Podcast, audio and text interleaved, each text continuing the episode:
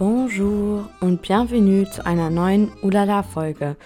Nach dieser Folge wurde ich jetzt schon wirklich ganz oft gefragt, also vor allem bei Instagram, kamen Leute an und haben gefragt, wann kommt denn jetzt endlich mal was zum Thema Studieren in Frankreich?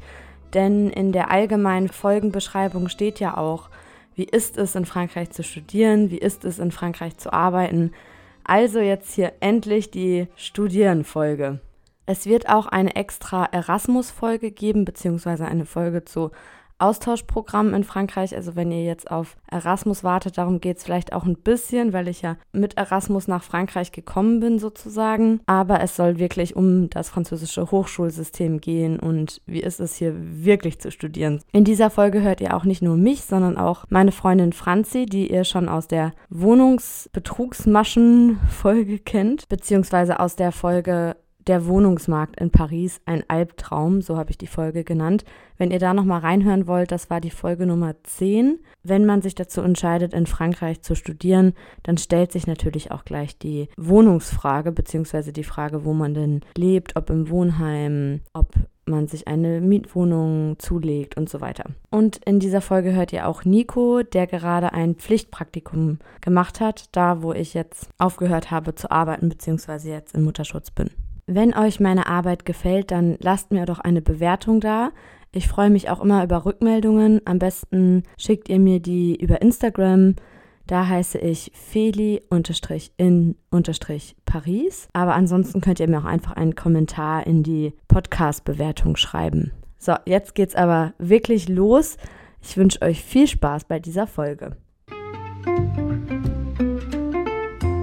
Ich werde immer wieder gefragt, ob ich wegen der Liebe in Frankreich bin. Und ich sage dann immer nein, wegen dem Studium. Aber ich weiß nicht, ob ich wirklich so intensiv über ein Studium, vor allem in Paris, nachgedacht hätte, wenn ich nicht einen Pariser kennengelernt hätte in Australien, mein Ex-Freund. Und ja, dadurch hat sich dieser Traum von Paris schon ja definitiv verstärkt. Es war aber schon so, dass ich mir grundsätzlich vorstellen konnte, hier zu leben, beziehungsweise dass ich ja schon davon geträumt habe, mal hier zu studieren.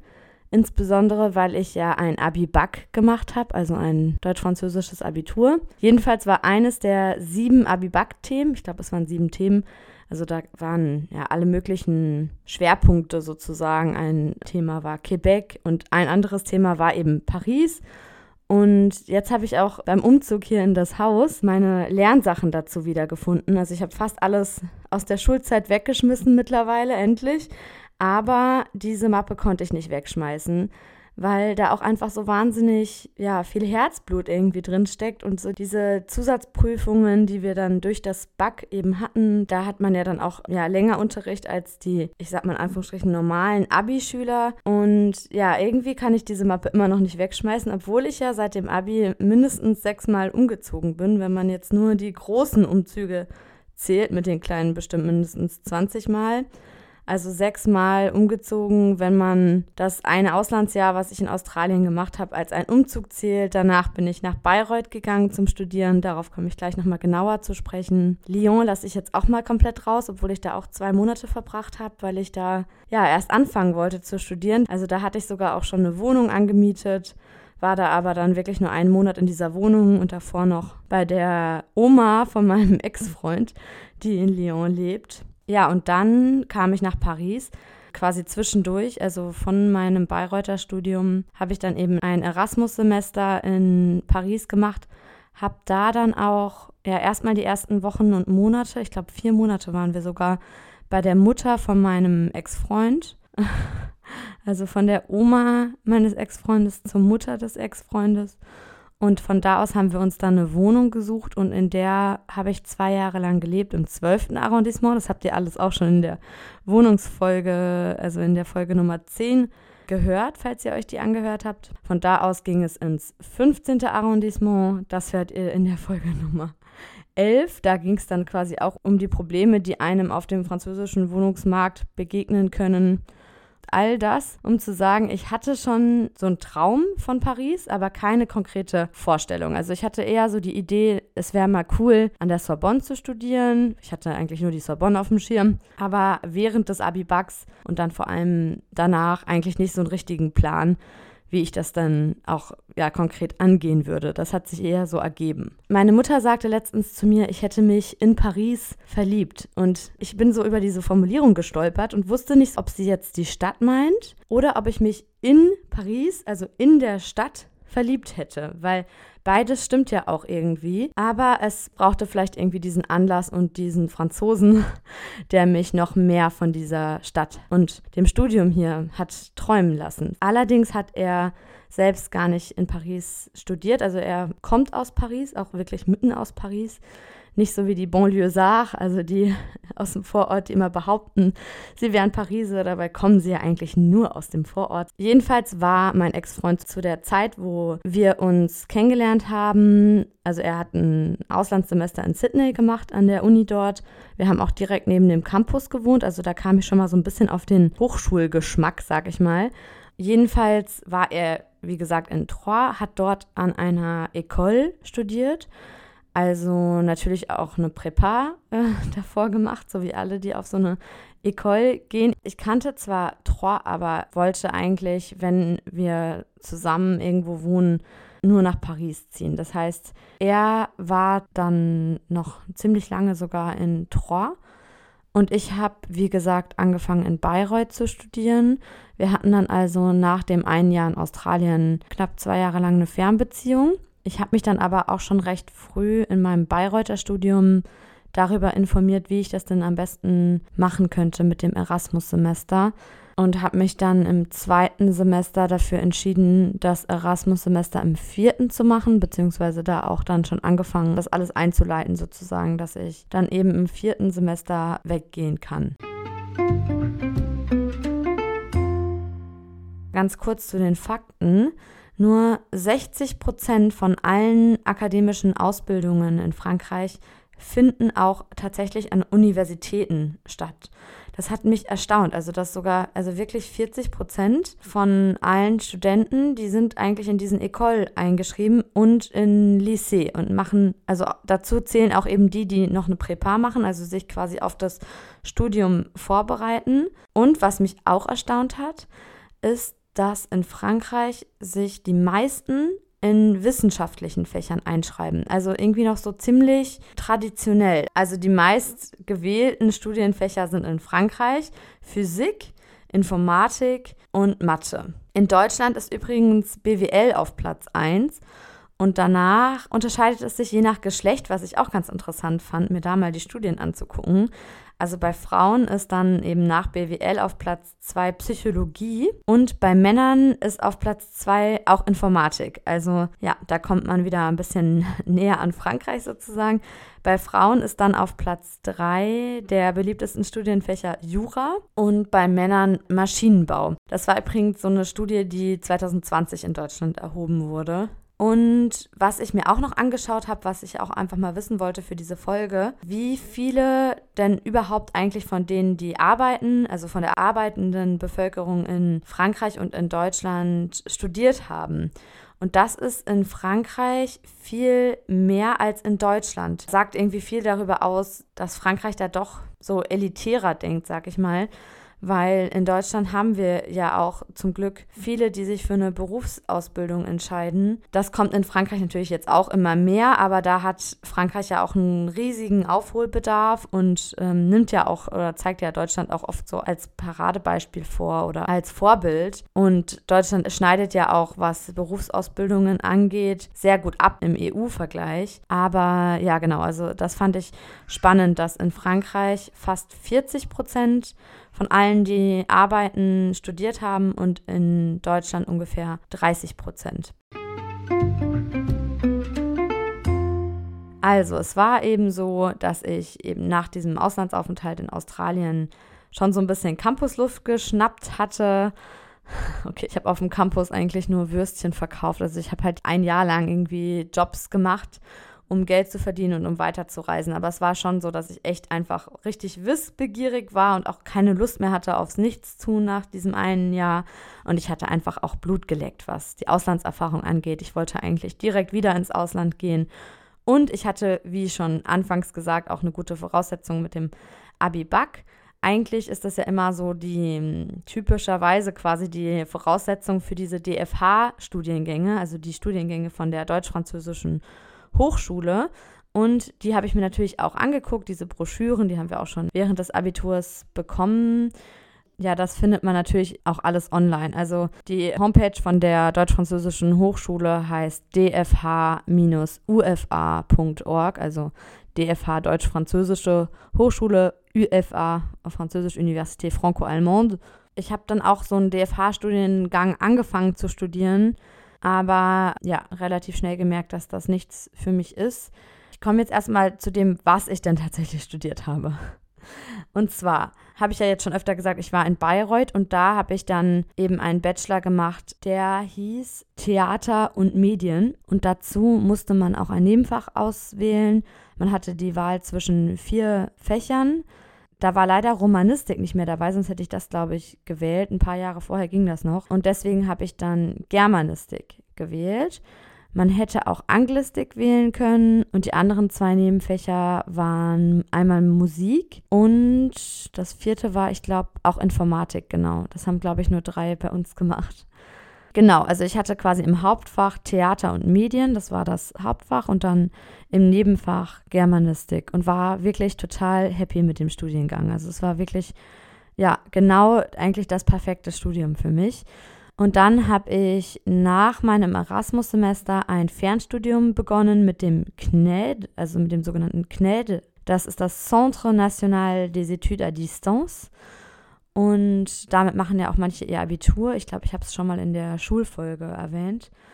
Und da habe ich dann eben mit diesem CNED Cinema et Audiovisuel studiert, also Kino und Audiovisionen. Und nachdem ich diese beiden Bachelorstudiengänge abgeschlossen hatte, habe ich mich für den Master Union Européenne et Mondialisation eingeschrieben also Europäische Union und Globalisierung hieß der Studiengang, quasi sowas ähnliches wie internationale Beziehungen und Europawissenschaften. Gibt es ja alle möglichen Studiengänge, die so in diese Richtung gehen.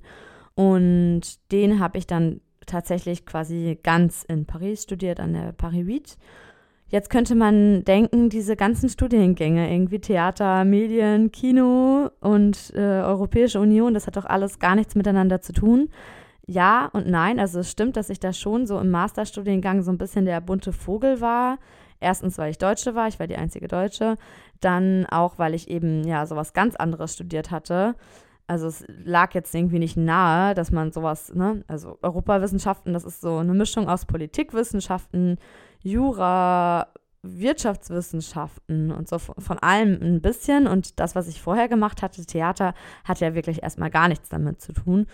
Es hat dann aber irgendwie doch auch, ja, so Sinn ergeben. Also ich nenne euch mal ein Beispiel. Ich habe meine Bachelorarbeit zum Thema islamistischer Terrorismus geschrieben aus einer medienwissenschaftlichen Perspektive. Also meine Leitfrage war bei der Bachelorarbeit, was haben Journalisten und Terroristen gemein? Inwiefern beeinflussen sie sich sozusagen gegenseitig und bedingen sich teilweise auch gegenseitig? Das war kurz nach den Anschlägen auf Charlie Hebdo im Januar 2015 und ich habe dann eben genau in dem Frühling meine Bachelorarbeit geschrieben. Und im Master habe ich quasi das gleiche Thema beibehalten, so ein bisschen, nur aus ja, politikwissenschaftlicher Perspektive betrachtet sozusagen. Beziehungsweise mussten wir im ersten Master ja auch schon eine Masterarbeit schreiben, also Memoire du M1, also ja, Hausarbeit des ersten Masterjahres.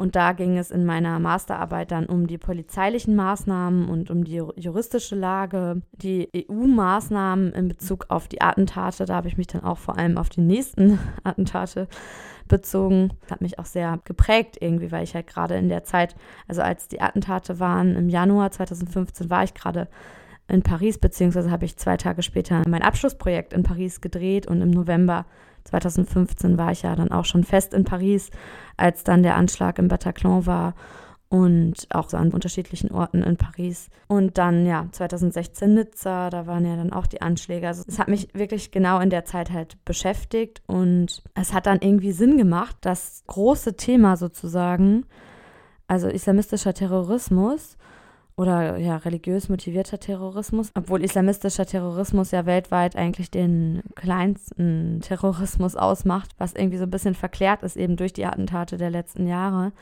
Aber das war halt ja das, was mich da sehr beschäftigt hat einfach.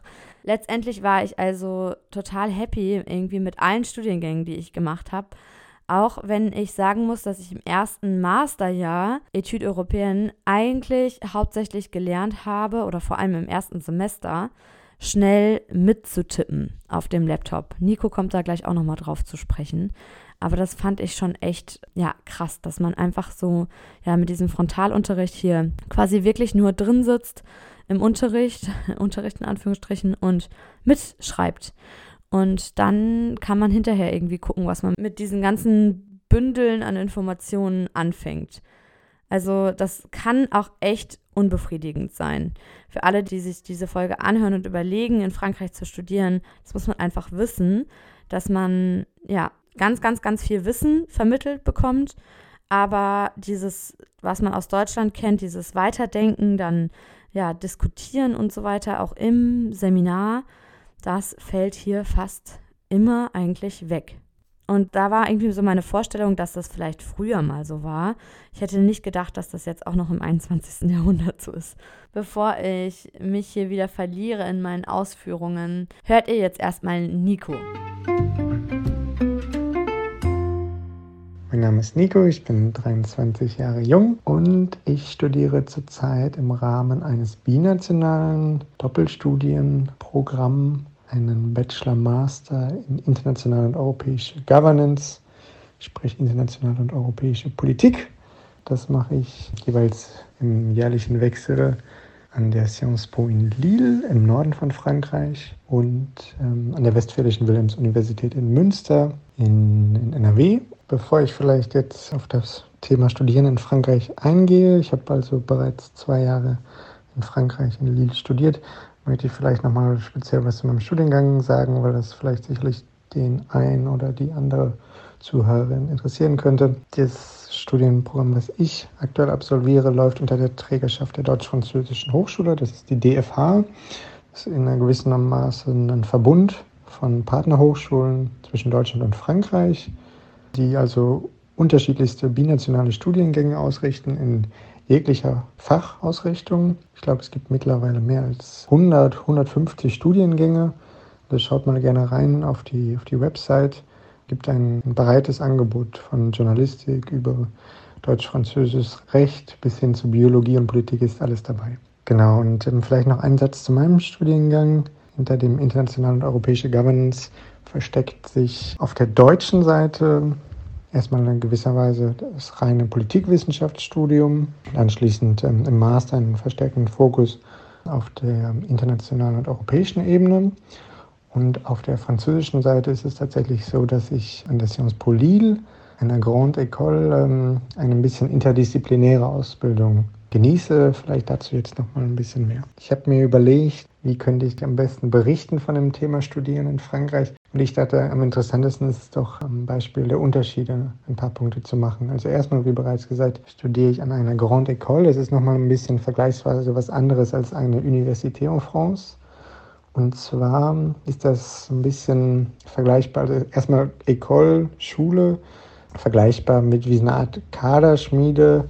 Ähm, es hat noch ein bisschen was von der Historie in Frankreich, diesem verstärkten Fokus auf die Elitenbildung im Bereich Politik, Jura, Wirtschaft, ähm, Ingenieurbereich, dass dort das Ziel verfolgt wird, eben Führungskräfte auszubilden und dies dann auch gewissermaßen spezielle Fachrichtungen schon zu spezialisieren. Und an solch einer Grande École studiere ich.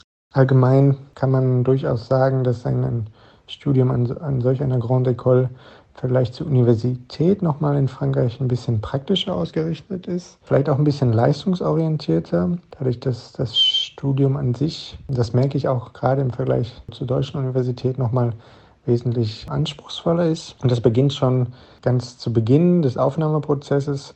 Für mich lief es jetzt nochmal ein bisschen anders, weil ich über den deutschen Weg reingegangen bin, aber für FranzösInnen die sich auf, eine, auf einen Studienplatz an einer Grande École bewerben. Es ist tatsächlich so, dass es am Anfang ein spezielles Aufnahmeverfahren gibt, das nennt, nennt man den Konkurs. und auf dem man sich eigentlich dann ähm, schon bereits im Vorfeld in der Gymnasienzeit, sprich auf dem, dem Lycée vorbereitet in einer Klasse Préparatoire. Das heißt, da ist nochmal wesentlich mehr, mehr Aufwand mit verbunden, als es der, der Weg an der Universität ist. Genau, was ich super spannend finde und warum ich mich auch für diesen deutsch-französischen Studiengang entschieden habe, war natürlich neben dem, dem sprachlichen und dem kulturellen Faktor primär auch die Lehre. Und hier gibt es fundamentale Unterschiede. Einerseits ist mir sofort aufgefallen, dass die Lehre in meiner Hochschule wesentlich oder geringer wissenschaftsorientiert ist, sondern einen stärker Praxisbezug hat. Also auf der deutschen Hochschule lesen wir regelmäßig wissenschaftliche Texte. Auf französischer Seite ist das weniger der Fall. Da schreiben wir mal Policy Briefs mit ähm, beispielsweise Recommendations.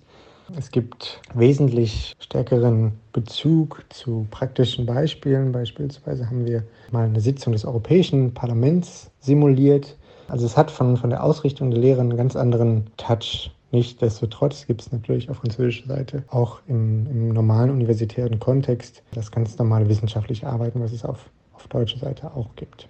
Was mir noch aufgefallen ist, ist allgemein der Charakter der Lehre, der, sage ich mal, noch ein bisschen vergleichbar ist mit dem, mit dem Schulalltag, also wesentlich verschulter. Das beginnt damit, dass der Unterricht also wesentlich frontaler sich gestaltet, als beispielsweise dies der Fall in Deutschland ist. Es wird weniger diskutiert. Es gibt dafür allerdings auch eine, eine höhere Anzahl von Prüfungen, zu der dann auch teilweise am Anfang die ähm, Studenten ausgesiebt werden. Es gibt in den, in den Vorlesungen ein ganz spannendes Feeling, Daran erinnere ich mich immer noch sehr gerne, als ich tatsächlich in einen, einer meiner ersten Vorlesungen in Frankreich drin saß.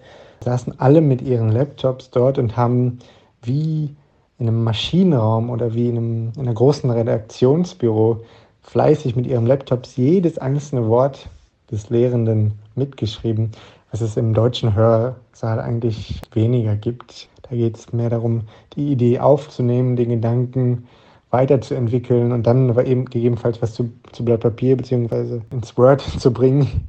Hingegen ist tatsächlich im französischen Kontext mir zumindest so begegnet ist, dass es da wirklich teilweise zu 100 Prozent äh, zitiert wird. Das fand ich am Anfang relativ abschreckend, ähm, weil ich das gar nicht so gewohnt war. Und ich habe mich dann auch letztendlich äh, für das deutsche Modell entschieden und da wirklich meine, meine Keypoints mitgenommen und wirklich nicht an den an den Lippen der Lehrenden gehangen. Spannend ist auch noch im Vergleich zur Benotung, das interessiert sicherlich auch einige von euch, ist das Prinzip des Punktesystems. Im französischen Schul- als auch Universitätssystem gibt es ja die, die Punktzahl von 0 ähm, bis 20 und das ist dann vergleichbar mit 16 bis 20 Punkte ist so die, die Schulnote, die deutsche Schulnote sehr gut. Zum Kalender kann ich noch gerne hinzufügen, dass in, in Frankreich ist die, die Studiengänge im September meistens schon beginnen, also ein bisschen früher als das Wintersemester auf deutscher Seite. Und das liegt daran, dass es in Frankreich eigentlich keine gewisse Semester gibt sondern lediglich Studienjahre. Das bedeutet letztendlich, dass ein akademisches Jahr von, ähm, von September dann bis ungefähr Juni abläuft. Ansonsten vielleicht auch noch interessant, lustiger Fakt am Rande, was nochmal das Argument mit dem Verschulten unterstreichen würde, ist, dass es tatsächlich so ist, dass wenn man in einem Kurs hineinkommt und ähm, alle dann anwesend sind, dass es dann einen gewissen Appell gibt, sprich eine Art Aufruf und der Lehrer geht oder die Lehrende geht dann wirklich, wie das damals dann in der Schulzeit war, das Klassenbuch durch und ruft dann die einzelnen Studis auf. Das äh, ist gewissermaßen noch gewöhnungsbedürftig. Und das war tatsächlich auch was, was mich tierisch gestört hat. Denn ähm, es war nämlich so, dass ich auf französischer Seite während meines gesamten Studiums eine Präsenzpflicht hatte, was es an deutschen Hochschulen seltener gibt. Da ist man dann so ein bisschen in diesem schulischen Modus einfach gefangen und hat halt diese Freiheiten nicht. Anderer Fakt, es gibt äh, keine akademische Viertelstunde, also man sollte auch schon pünktlich zur Vorlesung sein. Ich habe einige Studiekollegen gehabt, die auch mal zu spät gekommen sind, die sind dann gar nicht mehr reingekommen. Also auch das kann durchaus mal passieren. Und in der, in der Regel dauern die Vorlesungen so zwei Stunden, also schon ein bisschen, ein bisschen länger, beziehungsweise können auch mal an die drei Stunden gehen. Da merkt man schon, dass dann die Konzentration natürlich nachlässt. Ja, ich kann einiges unterstreichen von dem, was Nico sagt und musste auch echt an einigen Stellen lachen. Ich hatte zwar auch eine Aufnahmeprüfung für den französischen Masterstudiengang, aber das ist trotzdem kein Vergleich zu so einer École, also vor allem einer Grande École wie eben die Sciences Po. Sciences Po ist die Kurzfassung von Sciences Politique, also Politikwissenschaften. Das ist eben die berühmte Uni, die es in mehreren Städten in Frankreich gibt. Ich bleibe jetzt mal vor allem bei meinem Masterstudiengang, weil ich merke, dass das alles gar nicht in diese, in diese Folge passt. Vielleicht mache ich doch nochmal eine extra Folge zum Thema KNED zum Thema Fernstudium. Also beim, bei meinem Masterstudium war es auch so, dass da ein Appell gemacht wurde. Also wirklich wie, was Nico gerade beschrieben hat, dass wie das Klassenbuch durchgegangen wurde und die Studenten aufgerufen wurden.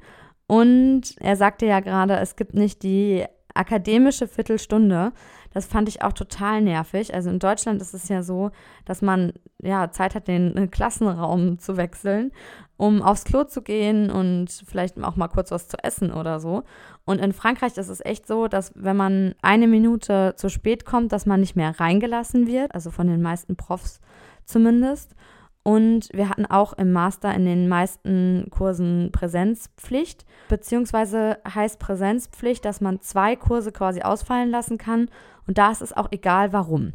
Also egal, was deine Ausrede ist, ob du krank bist oder tatsächlich krank bist, ne? also auch wenn man wirklich krank ist, dann kann man nicht mehr als zweimal krank sein. Was dazu führt, dass auch wenn man eine Krankmeldung zwar einreicht als Entschuldigung, dass das halt einfach als Abwesenheit zählt ähm, also da gibt es keine Ausnahmen. Ich erinnere mich noch an einen Kurs, äh, da hatte ich, also im Masterstudiengang habe ich auf Englisch Ach Plastik gewählt, also ein Englischkurs quasi verbunden mit äh, bildenden Künsten, also bildende Künste auf Englisch, so, genau. Also das war quasi mein, mein Sprachkurs war bildende Künste auf Englisch mit einer amerikanischen Professorin, die es nicht akzeptiert hat, dass ich äh, da fehle, weil ich musste an dem Tag auch noch ausgerechnet einen, einen Vortrag halten, ein Referat halten.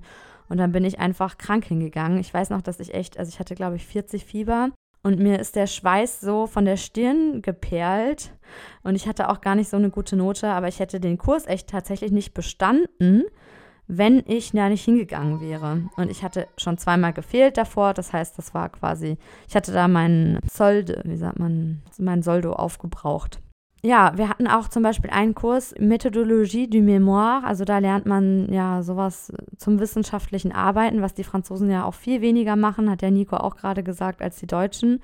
Und da hat mal jemand eine Unterschrift für mich gefälscht, also behauptet quasi, ich sei da gewesen, dabei war ich gar nicht da. Und ja, immer wenn diese Liste rumgegangen ist, das haben natürlich mehrere Leute gemacht, dass dann mit aufgeschrieben wurde, wenn, ja, also dass Leute, die nicht da waren, trotzdem mit auf die Liste gesetzt wurden. Das ist dann aber der Professorin auch recht schnell aufgefallen und ja, sie hat dann selber immer die Anwesenheit auch aufgeschrieben. Das war dann eben nicht so, dass dann eine Liste rumging, sondern dass man dann wirklich auch nicht mehr schwänzen konnte. Schwänzen in Anführungsstrichen, weil in Deutschland ist das ja gar nicht so, dass man da auch immer Präsenzpflicht hat. Und ja, nochmal ganz kurz zu der akademischen Viertelstunde. Die Kurse gehen in Frankreich, also zumindest war es in meinem Studiengang so, dass die immer drei Stunden am Stück gingen man hatte dann schon, also je nach Prof, hat er dann schon mal ein, zwei Pausen gemacht, weil für den Prof ist es ja auch super anstrengend, drei Stunden am Stück durchzuquatschen. Aber es war dann so, zum Beispiel dienstags hatte ich immer von 9 Uhr bis 18 Uhr Uni. Ich hatte drei Kurse. Der erste ging von 9 bis 12 Uhr, der zweite von 12 bis 15 Uhr und der dritte von 15 bis 18 Uhr. Und ich weiß noch ganz genau an meinem, also mein Geburtstag 2017, das war eben ein Dienstag. Und ja, da hatte ich dann echt, also von 9 Uhr bis 18 Uhr durchgängig Uni. Man hatte irgendwie noch nicht mal wirklich Zeit aufs Klo zu gehen, außer halt in diesen kurzen Pausen, wenn der Prof sich dazu entscheidet, eine Pause zu machen. Und das führt dann auch dazu, also man hatte ja dann auch keine Mittagspause oder so. Das war irgendwie überhaupt nicht so durchdacht, fand ich. Oder ja, ich meine, man wählt zwar die Kurse ja selber, aber teilweise kannst du es dann auch nicht anders legen. Und das waren echt drei Pflichtkurse, die wir da hatten. Und das führte dann dazu, dass ich echt auf dem Klo irgendwie schnell mein Sandwich gegessen habe. An meinem Geburtstag. Also das ist mir so haften geblieben, weil ich fand das dann so, also gerade am, am Geburtstag oder an so besonderen Tagen wird einem das dann bewusst, wie streng das ist. Und ja, also meinen jetzigen Mann, damals Freund, habe ich ja im, im Masterstudiengang kennengelernt. Ich finde, das schweißt natürlich auch so die Kommilitonen alle zusammen, wenn man so wie so eine Härteprüfung zusammen irgendwie durchmacht. Ich weiß noch, dass Jerome und ich einmal im Kurs Histoire de l'Union Européenne einfach mit Döner reingegangen sind, total provokant dem, dem, dem Prof und auch den anderen Kommilitonen gegenüber, weil das stinkt ja auch irgendwie, wenn man so einen Döner isst. Also total dreist, würde ich jetzt auch nicht mehr so machen. Aber ja, ich weiß auch noch ganz genau, dass der Prof, der fand das auch nicht so toll, aber der hat irgendwie so hohe Stücke auf uns gehalten, dass der das einfach auch ja, toleriert hat, weil wir gesagt haben, wir haben einfach keine Zeit zum Essen. Und wann sollen wir denn jetzt was essen? Wir wollen jetzt auch nicht den, also vor der Tür sitzen bleiben, die drei Stunden, weil es ist ja echt so, dass man dann halt nicht mehr reinkommt. Also, dass man nicht reingelassen wird, wenn man zu spät kommt. Und ja, dann hat er das halt ähm, ja, hingenommen, dass wir dann noch unseren Döner aufgegessen haben und schon gleichzeitig so halb mitgetippt haben. Aber ja, auf jeden Fall kamen da wieder viele Erinnerungen hoch. Ganz kurz zum Thema Profs. Der Nico sagte ja gerade, dass seine Lehrer sehr praxisorientiert waren. Und ich finde, dass es hier immer total wichtig ist, was für einen Prof man hat. Also diese Titel, ob der jetzt ein äh, Professor, Doktor oder was auch immer ist, spielt hier ja überhaupt gar keine Rolle. Das steht da auch nirgends mit dran oder der Prof würde niemals mit Professeur oder so angesprochen werden. Aber es ist wichtig, wie namenhaft die sind. Also das fand ich hier schon sehr auffällig. In meinem Studiengang gab es dann auch so mehrere Ikonen, sag ich mal. Zum Beispiel eine bekannte, mehr oder weniger bekannte Journalistin vom Monde Diplomatique, also von der Zeitschrift Monde Diplomatique, Anne-Cécile Robert, die dann eben auch einen Kurs geleitet hat. Dann wurde der neue Studiengangsleiter, der Pascal Boniface, der auch in Frankreich gerade so im Bereich Politikwissenschaften hat man den schon mal mindestens irgendwie im Fernsehen in C'est dans l'air oder im Radio auf France Inter gehört. Also der wird immer so herangezogen, wenn es irgendwie um internationale Politik geht und ja, globale Konflikte und so weiter. Da gibt es dann halt doch irgendwie nur so ein paar. Und ja, dann kann man, wenn man dann sagen kann, ja, das ist mein Prof, dann ist das immer ganz, ganz toll. Also mein Studiengangsleiter war vorher Bernard Maries. Der ist aber bei den Attentaten 2015 in den Redaktionsräumen von Charlie Hebdo umgekommen. Und ich habe ja im September 2015 angefangen zu studieren das war da auch irgendwie so, ja, noch ein Schock, der den Profs in den Knochen steckte. Das hat man richtig gemerkt. Also wir hatten zum Beispiel einen Kurs zum Thema, also Soziologie, also so ein bisschen, das war so eine Mischung irgendwie aus Soziologie und äh, Wirtschaftswissenschaften. Und den Kurs hat Gilles Ravaux gemacht. Der hat auch einige Bücher geschrieben. Und gerade so im Bereich ja, Wirtschaftssoziologie kennt man den irgendwie auch. Und der hatte da so eine Hommage an den Bernard Maries geschrieben und es wurde dann auch ein Hörsaal nach dem Bernard Maries benannt und der Giravo hatte dann auch, also hat dann die Studienleitung übernommen, quasi übergangsweise. Und der Pascal Boniface, der dann eben den, die, die Leitung ein Jahr später übernommen hat, der leitet auch noch ein anderes privates Institut in Paris, das sogenannte IRIS. Da sind auch immer total interessante Konferenzen. Das, also IRIS ist das Akronym für Institut des Relations Internationales et Stratégiques. Und manche haben auch teilweise, also an meiner Uni, an Paris 8 studiert und gleichzeitig am IRIS, waren dann quasi immer bei dem gleichen Prof. Also da war dann der Prof ausschlaggebender als das Studium.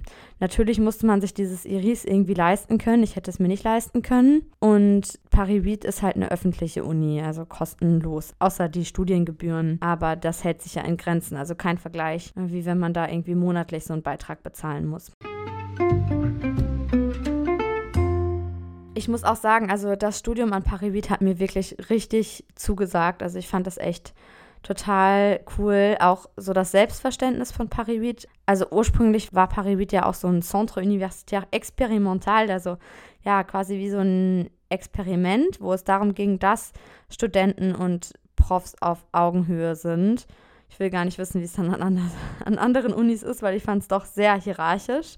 Aber ja, das war jedenfalls die Idee, als die Uni im Herbst 1968, also ja, in dem Jahr 68, gegründet wurde, quasi nach dem Höhepunkt im Mai 68 der Studienrevolte und der Studienstreiks. Grundsätzlich, ganz kurz nochmal zu der Motivation dieser Streiks in den 60er Jahren, ging es ja auch darum, dass man das Hochschulsystem entstauben wollte, beziehungsweise das ganze Bildungswesen reformieren wollte.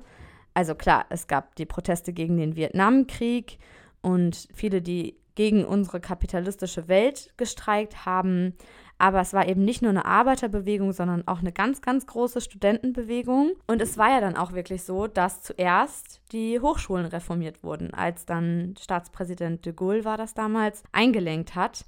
Und erst danach folgten dann die ja, sozialen und wirtschaftlichen Reformen. Und de Gaulle wollten dann eben die Situation entschärfen. Und die Studenten, die am meisten Schaden angerichtet haben, sozusagen, also die, die am radikalsten waren in Paris, haben sie dann nach Vincennes gesteckt. Und da, das ist quasi eben ja Paribit geworden. Also eine Uni, die da ganz stark subventioniert wurde, also ganz stark unterstützt wurde finanziell und auch eben so dieses pädagogische Konzept radikal anders gemacht wurde. Die Uni heißt übrigens auch immer noch äh, Paribit Vincennes et Saint-Denis, äh, obwohl sie überhaupt nicht mehr in Vincennes ist. Die wurde dann in den 80er Jahren nach Saint-Denis verfrachtet. Aber es gab da eben einige Besonderheiten. Zum Beispiel brauchte man anfangs kein Abitur, um an Paribit zu studieren.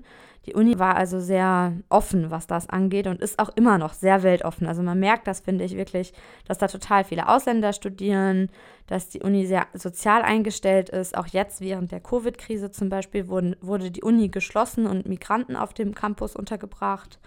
Und wir hatten auch viele Kurse zu dem Thema Integration, Immigration. Man merkt schon, dass da so ein Schwerpunkt drauf liegt. Was ein bisschen nervig ist daran, dass die Uni so alternativ ist, oder so sehr links ist, sage ich mal, sind die ständigen Streiks. Also ständig war die Uni barrikadiert. Wenn man Klausuren schreiben wollte, musste man teilweise durch einen Hintereingang rein, weil der Haupteingang ja mit Brettern zugehämmert war.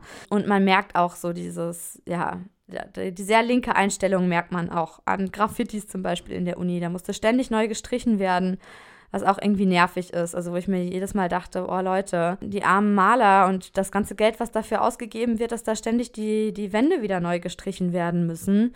Aber man merkte halt auch an diesen Schlagzeilen sozusagen auf den Graffitis, Liberela Palästin, befreit Palästina oder ja, also die, die Einstellung, sage ich mal, der Studenten. Und zum Beispiel auf den Getränkeautomaten, da hat einer drüber geschrieben, toxischer Inhalt, trinkt das nicht. Oder auf dem Süßigkeitenautomat, da sind doch immer so Süßigkeitenautomaten auch an verschiedenen Stellen in der Uni, da stand dann drauf, äh, das ist Gift, c'est toxique oder irgendwie sowas, ne? Also das war immer irgendwie, man merkte diesen ständigen Protest gegen alles. Es ging auch immer das Gerücht rum, dass da ein Esel graduiert wurde. Die Idee dahinter war, dass man sich so über diesen Standesdünkel der Sorbonne lustig macht. Und es hieß halt eine Zeit lang, dadurch, dass man auch kein Abi brauchte, um dort studieren zu können, dass man da ja eh sein Diplom hinterhergeschmissen bekommt. Also dass jeder, der eingeschrieben wird, auch sein Diplom bekommt. Und deswegen hat dann einfach jemand, ja, um das Ganze so ein bisschen auf die Spitze zu treiben, einen Esel eingeschrieben. Und ja, diese Nähe zu Tieren habe ich auch gemerkt, weil es stehen nämlich auch äh, Schafe auf dem Campus, auf dem, es ist kein richtiger Campus, es ist eher so, ja, das Unigelände. Aber das war äh, schon sehr lustig, dass die sich so ein bisschen ja dagegen wehren wollen, auch so gegen dieses Image. Ähm, wir taugen ja nicht, weil wir nicht so streng sind wie die anderen französischen Unis und da eher das dann ja auf die Spitze treiben, anstatt irgendwie dagegen zu argumentieren oder so. Was Nico auch angesprochen hat, ist das Thema wissenschaftliches Arbeiten. Das wurde bei mir an der Uni in Bayreuth auch wahnsinnig groß geschrieben, wahrscheinlich auch, weil da ja Karl Theodor Guttenberg, der damalige Verteidigungsminister, depromoviert wurde. Also da wurde ja dann genau, als ich angefangen habe zu studieren, ungefähr, beziehungsweise ein Jahr vorher, wurde ihm der Doktortitel da aberkannt wegen Plagiatsaffäre. Und Gutenberg ist ja dann auch dann zurückgetreten, weil er seinen Doktor erschwindelt hatte. Deswegen war da, ich glaube, bei mir dann auch nochmal ein besonderes Augenmerk darauf, dass man da wirklich ganz genau recherchiert und alle Zitate auch angibt. Ja, in Frankreich hat man sich da immer über mich lustig gemacht. Ähm, Jerome hat dann auch mal zu mir gesagt, ich bin Madame Fußnote, weil ich so viele Fußnoten immer mache, immer alles irgendwie unterlege und beweisen möchte.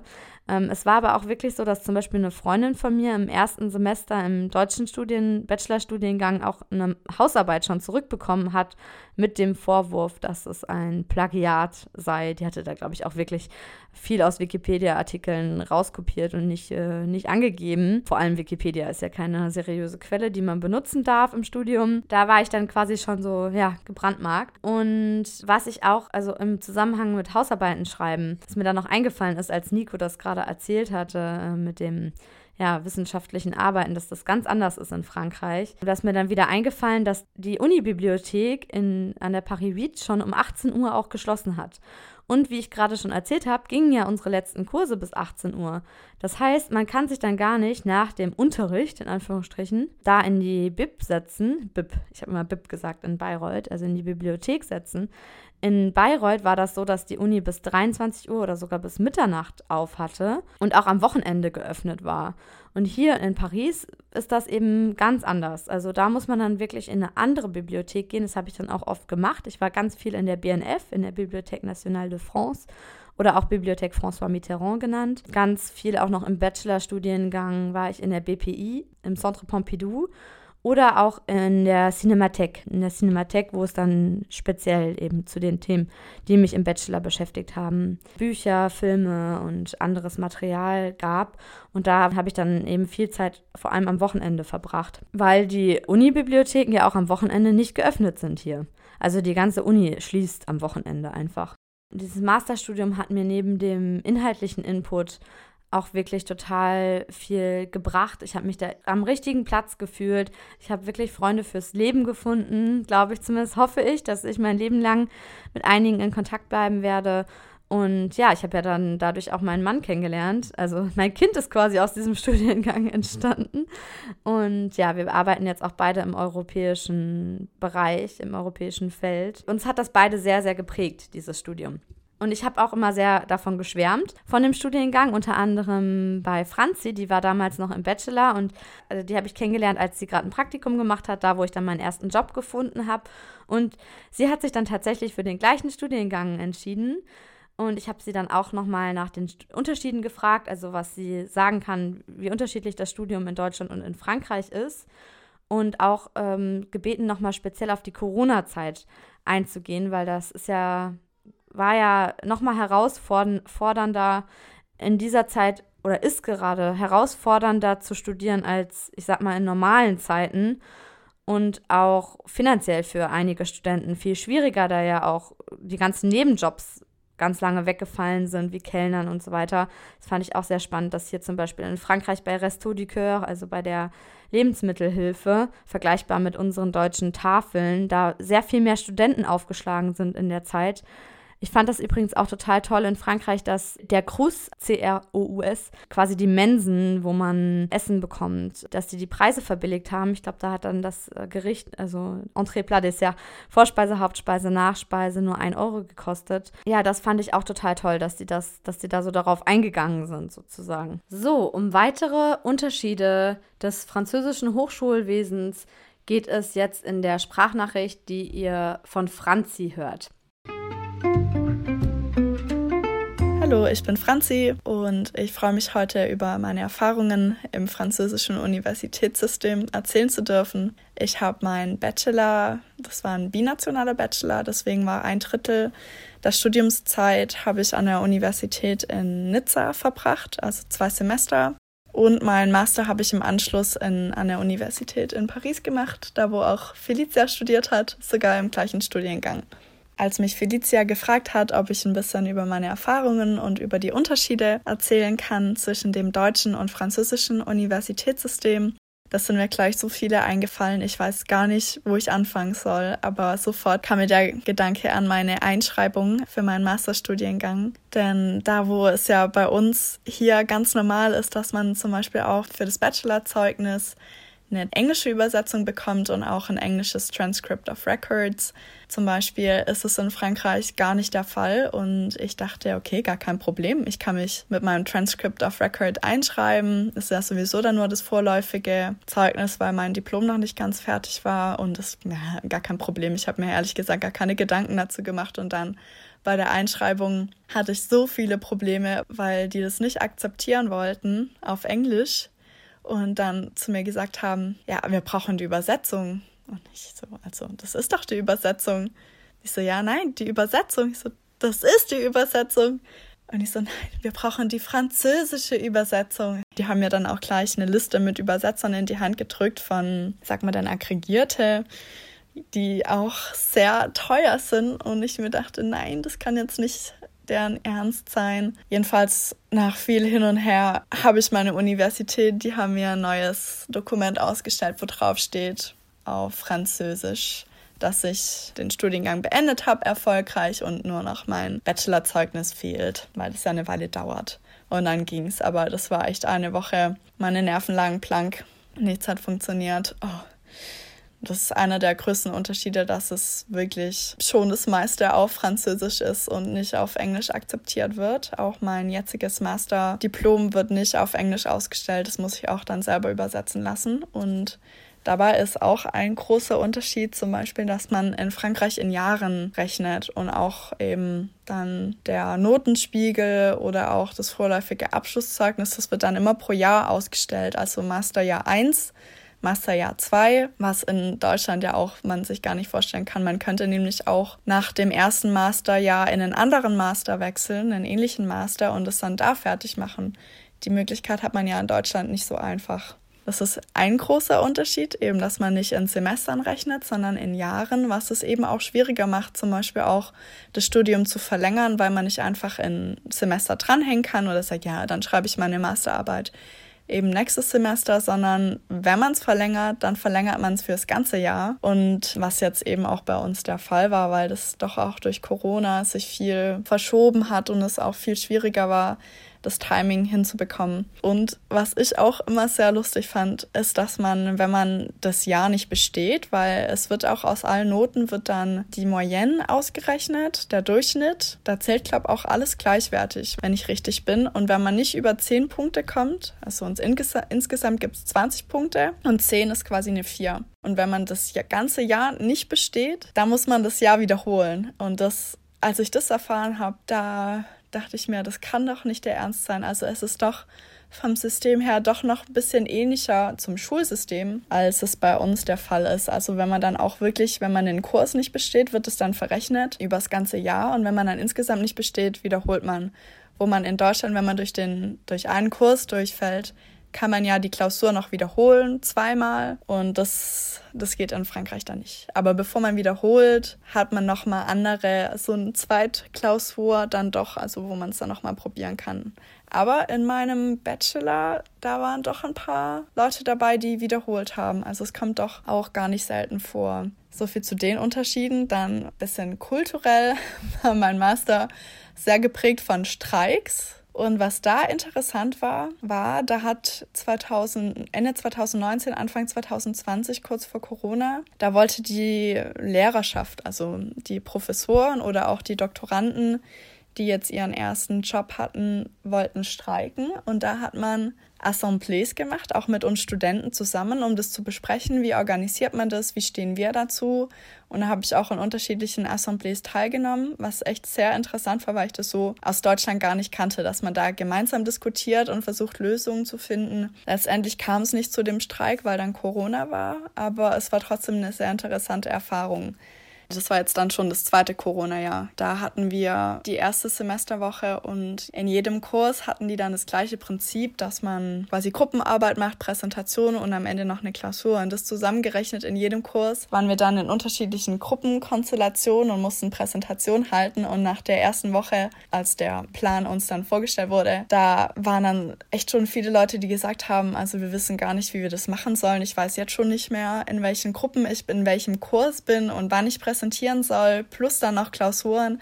Und in Frankreich ist auch das Semester ein bisschen kürzer, also in zehn bis zwölf Wochen hat man dann wirklich alles Schlag auf Schlag. Und da haben wir uns dann eben auch organisiert und eine Assemb mehrere Assemblées veranstaltet und den unseren Professoren gemeinsam einen Brief auch geschrieben, dass es insgesamt einfach die Arbeitslast kaum zu tragen ist und es auch noch in der Pandemie. Und es wurde dann auch tatsächlich berücksichtigt und die Professoren haben ihren Semesterplan angepasst. Und sowas, ja, würde ich, also könnte ich mir in Deutschland wirklich schlecht vorstellen. Dadurch, dass man ja auch in Frankreich wirklich, also ähm, quasi die Studierenden bekommen einen Stundenplan. Man hat ein paar Möglichkeiten, andere Schwerpunkte zu setzen in manchen Kursen, aber meistens ist man dann doch mit den gleichen Leuten zusammen. Und das war dann auch ein recht kleiner Studiengang, da kannte man sich dann auch, was ich eigentlich auch einen Vorteil finde. Da hat man in Deutschland schon teilweise mehr Freiheiten, sich seinen eigenen Stundenplan zusammenzustellen und zu sagen, welche Kurse man machen möchte. Aber in Frankreich, ja, bekommt man den quasi vor die Nase gelegt, was einem schon viel Stress auch erspart, weil es ja auch nicht immer so einfach ist, sich den zusammenzustellen. Aber ja, das sind so die Hauptunterschiede, die mir jetzt schnell einfallen.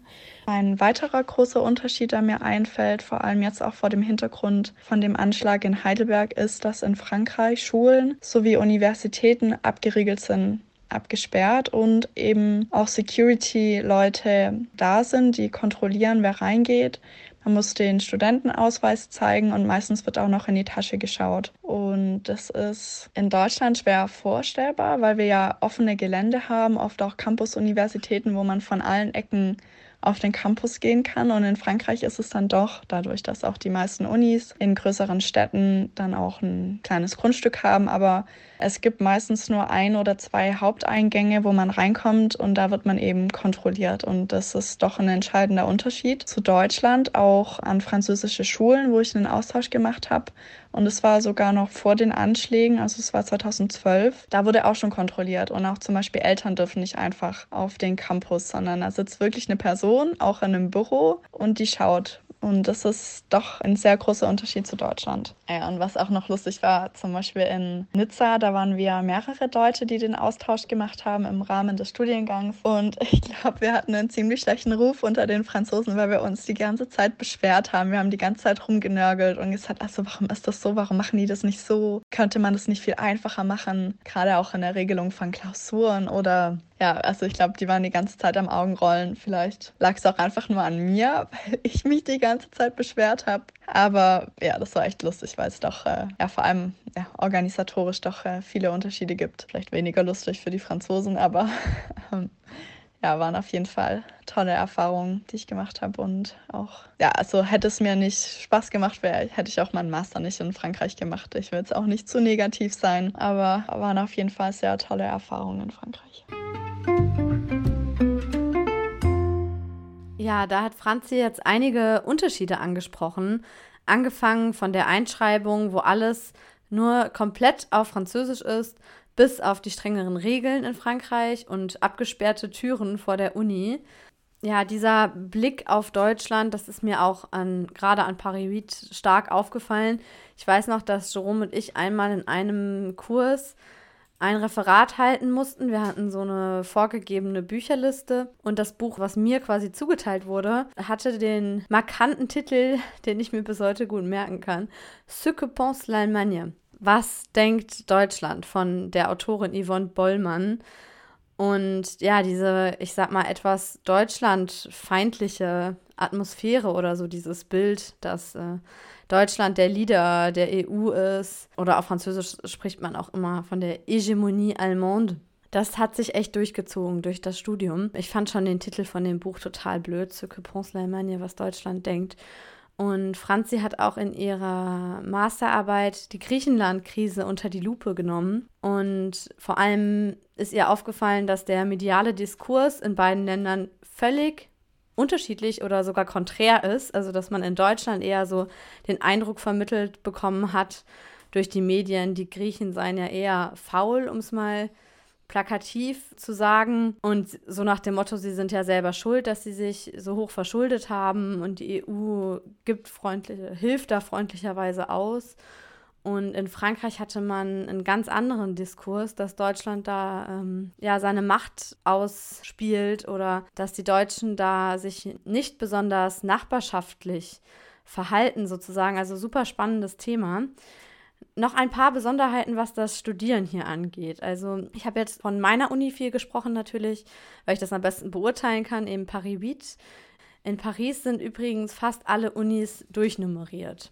Also es gibt quasi ja, Paris 1 bis 13 und dann gibt es aber auch noch vier weitere. Also es gibt insgesamt 17 Hochschulen, vier, die keine Nummern haben im Ballungsraum Paris. Man findet das auch, wenn es euch interessiert, zum Beispiel auf der Internetseite orientationcarrière.com. Ähm, wenn man da eingibt, Liste des Universités Paris Île-de-France oder einfach ja, Universitätenliste Paris Île-de-France, da äh, kommt man dann auf alle Unis. Paris 1 ist die quasi die Paris, also die Sorbonne, die Panthéon Sorbonne. Da habe ich, wie gesagt, mein Erasmus-Semester gemacht, aber auch die Paris 3 hat die Sorbonne im Namen. Das ist die Sorbonne Nouvelle. Und ja, das geht, wie gesagt, bis Paris 13, Paris 13. Das ist die Université Paris Nord. Und in Nanterre, wo wir jetzt bis vor kurzem gelebt haben, ist auch ein riesiger Campus. Das ist die Paris 10, die Paris, also Paris 10. Und alleine in Nanterre studieren 34.000 Studenten. Ich vergleiche das dann immer mit Städten. Jetzt zum Beispiel Herblay, wo wir jetzt wohnen, hat, glaube ich, genauso viele Einwohner wie Nanterre Studenten hat. Das ist schon ja, sehr beeindruckend. Also auf jeden Fall sehr studentisch hier in Paris. Ja, Franzi hat auch das Arbeitspensum angesprochen und dass es extrem hoch war. Bei mir war es eben auch so, dass es im M2, also im zweiten Masterjahr, sowohl quasi das ganze Jahr über Kurse gab. In Deutschland ist es ja dann oftmals so, dass es dann quasi im Master eigentlich nur drei Semester wirklich gibt, wo man Unterricht hat und dann das vierte Semester dafür gedacht ist, dass man die Masterarbeit schreibt. Aber hier war es so, dass man tatsächlich auch noch Kurse hatte, wie Nico schon gesagt hat, bis, ähm, ja, bei uns war es nicht ganz Juni, ich glaube, es war bis April, also quasi nach den Weihnachtsferien fängt dann das zweite Semester an, also viel früher als das deutsche Sommersemester. Und dann hatte man eben aber Kurse, musste dann gleichzeitig auch noch bis Ende des Semesters die Masterarbeit schreiben, also Le Mémoire de fin d'études, die also Masterarbeit zum Abschluss des Studiums. Und man musste, das ist aber, glaube ich, auch eine Besonderheit von dem Studiengang, äh, also eben von Union Européenne et Mondialisation am Institut d'études européennes in Paris 8, dass man noch ein Stage, also ein Praktikum absolvieren musste. Und das Praktikum muss mindestens vier Monate lang sein. Ich glaube, zum Validieren hatte man dann noch bis September, genau, bis September Zeit. Das heißt, man musste dann auch noch eben irgendwie mindestens vier Monate Praktikum bis September unterbringen. Ich habe das nicht geschafft, beziehungsweise habe ich da zwei kleine Praktika gemacht.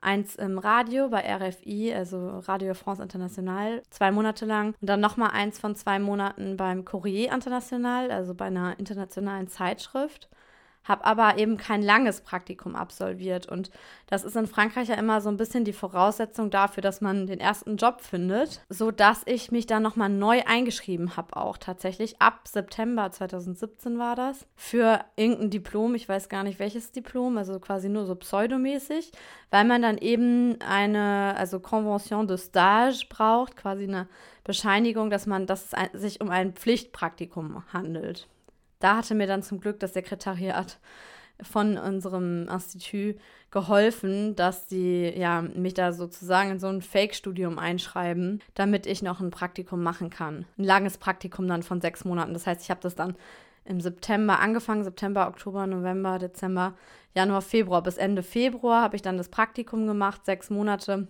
Und dann war ich quasi erst ab ja, Frühling 2018 so richtig auf Jobsuche. Genau, aber zurück zum Arbeitspensum. Also es war wirklich viel eben sowohl mit Praktikum oder ja, Pflichtpraktikum, Hausarbeit und dann eben auch noch den Kursen, die man bis, ich glaube bis April war es, hatten wir dann eben noch Kurse.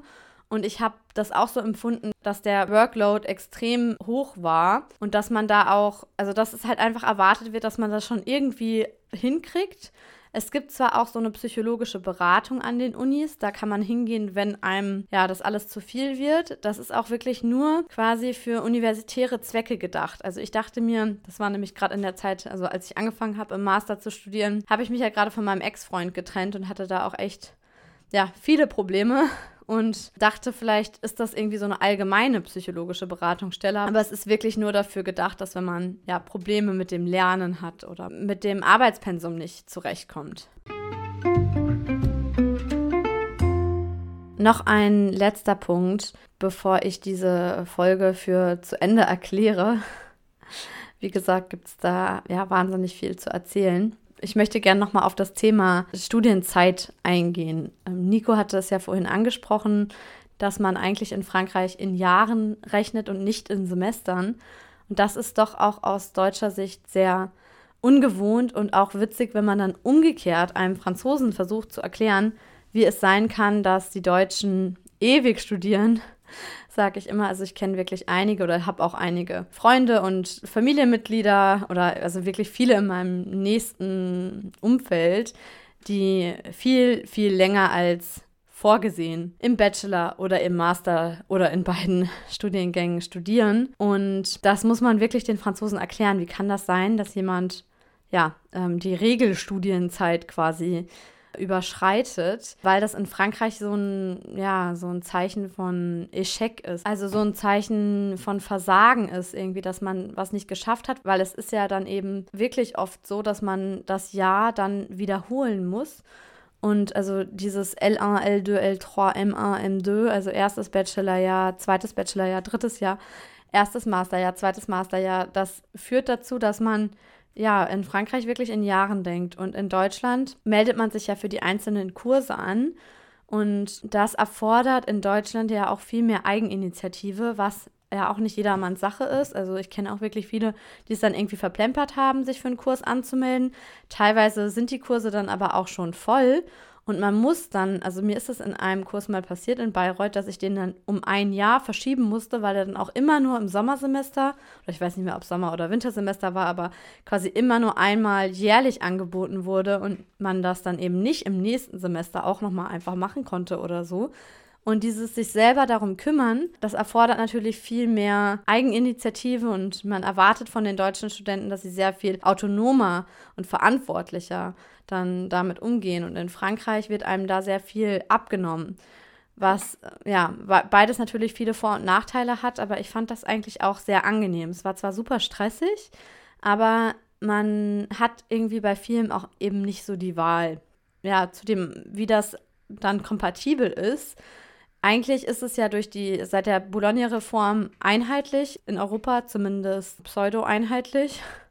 Aber es war dann doch schwer, also vor allem nach meinem Erasmus-Semester, mir Kurse anrechnen zu lassen, teilweise, obwohl das dann wirklich eigentlich teilweise sogar die, sich das, also das gleiche Thema verborgen hat.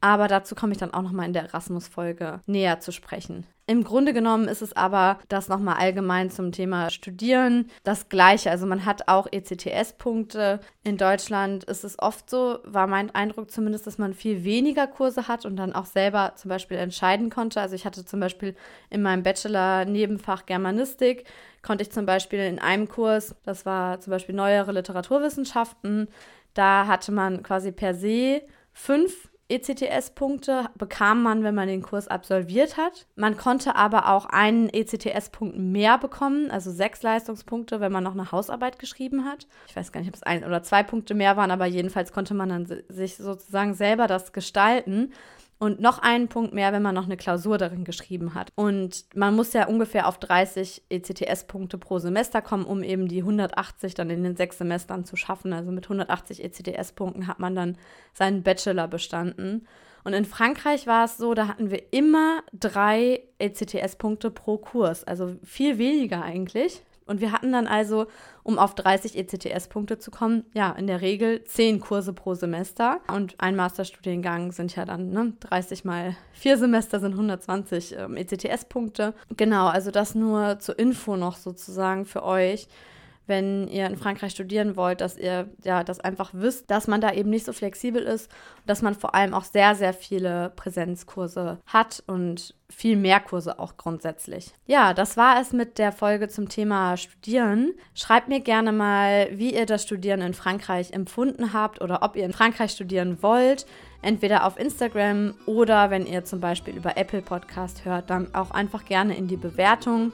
Das lese ich mir immer gerne durch. Ja, bis zum nächsten Mal. Lernt schön fleißig, studiert schön und au revoir.